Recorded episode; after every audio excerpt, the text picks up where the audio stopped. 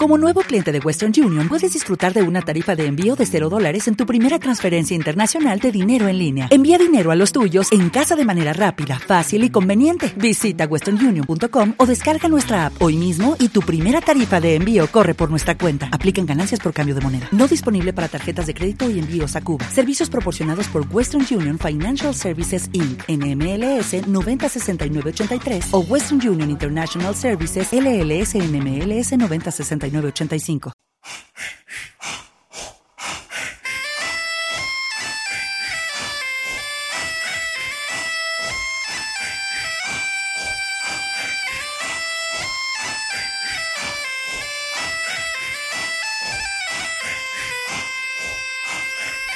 Los martes a esta hora tenemos una cita con el Aragón más insólito. Comenzamos nuestro espacio en Despierta Aragón destinado a lo insólito, a lo misterioso y para ello contamos como cada martes con Chema Lera. ¿Qué tal, Chema? Buenos días. Buenos días, Paco. Buenos días a todos los oyentes. Bueno, la semana pasada nos sorprendiste con una historia sobre árboles, sobre curaciones. ¿Qué nos cuentas hoy? Y recuerdas que terminábamos con una maldición y con niños convertidos en lobo. Bueno, pues como ha pasado ya la luna llena... Me lo han recordado además ¿eh? esta semana varias veces. Claro, la luna llena influye para recordar estas cosas. Estaba preciosa, por cierto. ¿eh? Sí, por supuesto. Pero también daba miedo si pensábamos en hombres lobo en ese momento. Así que como ya ha pasado, vamos a hablar de ese personaje, de esas historias, de tantas historias en Aragón, del lobo, si te parece. Bueno, ya no se oye, ¿no? El aullido del lobo en nuestras montañas. Sí, es verdad, prácticamente ha desaparecido de Aragón. A veces aparecen lobos solitarios en zonas cercanas a Navarra. Eh, hay poblaciones de lobo próximas en Guadalajara, en La Rioja, en las sierras de la Demanda y la Cebollera. Pero lo que te aseguro, Paco, es que en la memoria de los más ancianos aún resuena ese aullido que está relacionado con la noche, con el miedo, con terroríficas historias, eh, ese aullido de un ser casi considerado como criatura infernal. El lobo que era el terror de los pastores, entre otros, supongo. que lo digas, Paco, pero es que en Aragón, según las leyendas, ¿sabes que no solo había pastores de ovejas? Había también un misterioso pastor de lobos. ¿Sí? Esto sí que es insólito. El pastor de lobos lo llamaban Mauro, vivía en la zona del barranco del Mascún, cuidaba un rebaño de lobos a los que convocaba bajo la luna llena de lo que hablábamos y los lanzaba hacia las ovejas de los pastores que no creían en él. Y otra leyenda que también decía, existe en los Pirineos una loba blanca, una loba inmensa, gigantesca, que recorre todas las montañas sin cesar, sin poder descansar, hasta que se encuentre un pastor que no le tenga miedo. Bueno, siempre con el miedo a cuestas. Eh, seguro que todas estas historias terminaban contándoselas a los niños y luego, como siempre, a no poder dormir, ¿no? Sí, el lobo era como, ese personaje que llamamos el cocón, ¿verdad? Un personaje para asustarles, para decirles aquello de si no haces esto o lo otro, vendrá el lobo y te comerá. Pero claro, el problema era que el coco, el cocón, probablemente pues no existía, ¿no? Porque hace unos años el lobo sí y podía comérselos de verdad si andaban por ahí a según qué horas. Claro, una cosa es un personaje realmente imaginario y otra cosa es un personaje real como era el lobo. Fíjate que en hecho aún vivía no hace mucho tiempo gente que recordaba haber visto a los lobos entrar en el pueblo por una calle que estaba enfocada hacia Peñaforca. Esa calle se ha quedado con ese nombre, la calle del lobo y en hecho a los niños eh, se les asusta todavía diciéndoles que va a venir Lolupo de Santa Bárbara, ¿no? Lolupo. El lobo, Lolupo en aragonés. Eh, en cambio, en el pueblo vecino, eh, en Ansó, el personaje con el que asustan a los niños es el lobo de la cuesta, o lupo de la cuesta. El lobo de la cuesta.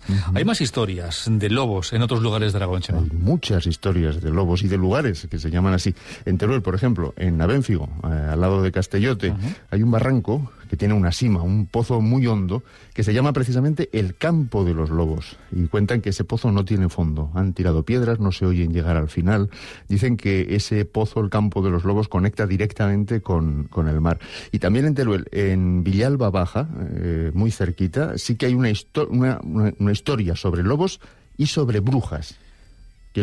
Lobos y brujas. Eh, bueno, por supuesto, lobos y brujas juntos, elementos imprescindibles seguro que para una extraordinaria e insólita historia. ¿no? En efecto, mira, te cuento la leyenda que dice así, a las afueras de ese pueblo, de Villalba Baja, había un batán. ¿Sabes lo que es un batán? Ese, eh, con el que se hacían mantas, eh, telas. Bueno, pues un día el batanero encontró unos lobeznos y se los llevó a su casa pero claro, llegó la noche y el batanero se despertó asustado porque había dos lobos que estaban intentando excavar un agujero y entrar por debajo de la puerta. Iban a recuperar a sus hijos. Eran los padres de los cachorros. El batanero hirvió agua y la arrojó sobre los lobos y los lobos huyeron aullando. A la noche siguiente, a pesar de que les hicieron esto, los lobos volvieron. Podía más su empeño en rescatar a sus crías, pero entonces ya los vecinos salieron con discopetas, les dispararon y los dieron por muertos. ¿Qué hizo el batanero? Pues cogió a esos lobeznos y los fue enseñando por los pueblos y pedía recompensa por haberlos librado de los lobos. Al final eh, acabó matando a esas pobres crías. Los cachorros que al fin y al cabo no habían hecho mal a nadie. ¿no? en realidad ningún mal hace daño, ningún animal hace daño conscientemente, ¿verdad? ¿No crees? Bueno, volvamos a esta, a esta historia eh, turolense, recordamos de Villalba Baja, cerca de Teruel. Aún tienen que aparecer las brujas, no las eh, veo por ningún lado. Sí, sí, sí. Espera, que pasaron varios años, como en todos los cuentos. Llegaron las fiestas de carnaval y aparecieron dos personas que iban disfrazadas de eso, precisamente, de brujas. Llegó la noche, bailaron, hubo algarabía, fiesta, y al día siguiente, en el pueblo encontraron incendiado el granero de la casa del batanero. Las dos mujeres, estas disfrazadas de brujas, volvieron al carnaval al año siguiente, ¿y qué ocurrió? A la mañana encuentran a un joven que trabajaba en el batán muerto. Al tercer carnaval, los vecinos ya estaban convencidos de que esas brujas no eran disfraces, eran brujas de carne y hueso, así que a la salida del pueblo les arrojaron encima agua y cal hirviendo. Y ante la sorpresa de todos, allí en el suelo solo encontraron ropajes negros y andrajosos. Pero la leyenda no acaba aquí. A la mañana siguiente, encontraron dos lobos muertos en el collao, allí donde habían encontrado a los desgraciados lobeznos, y esos restos de los lobos tenían trozos de piel quemados por la cal. Bueno.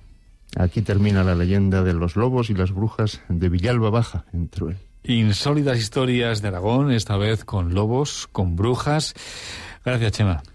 Hasta la semana que viene. Gracias, Chema. Hasta la semana que viene por acercarnos estas historias de este Aragón nuestro, también el Aragón más insólito. Hasta la semana que viene.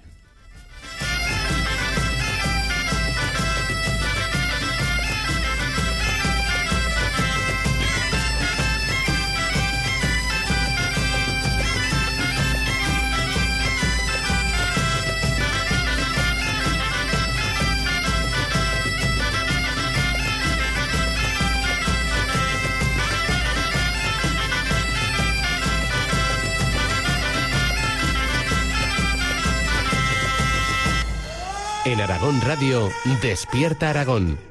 ¿Te preocupas por tu familia? Entonces, ¿por qué darles solo huevos ordinarios cuando pueden disfrutar de lo mejor? Egglands Best, los únicos huevos con ese delicioso sabor fresco de granja, además de la mejor nutrición, como 6 veces más vitamina D, 10 veces más vitamina E y 25% menos de grasa saturada que los huevos regulares, además de muchos otros nutrientes importantes. Así que, dales los mejores huevos. Egglands Best, mejor sabor, mejor nutrición, mejores huevos.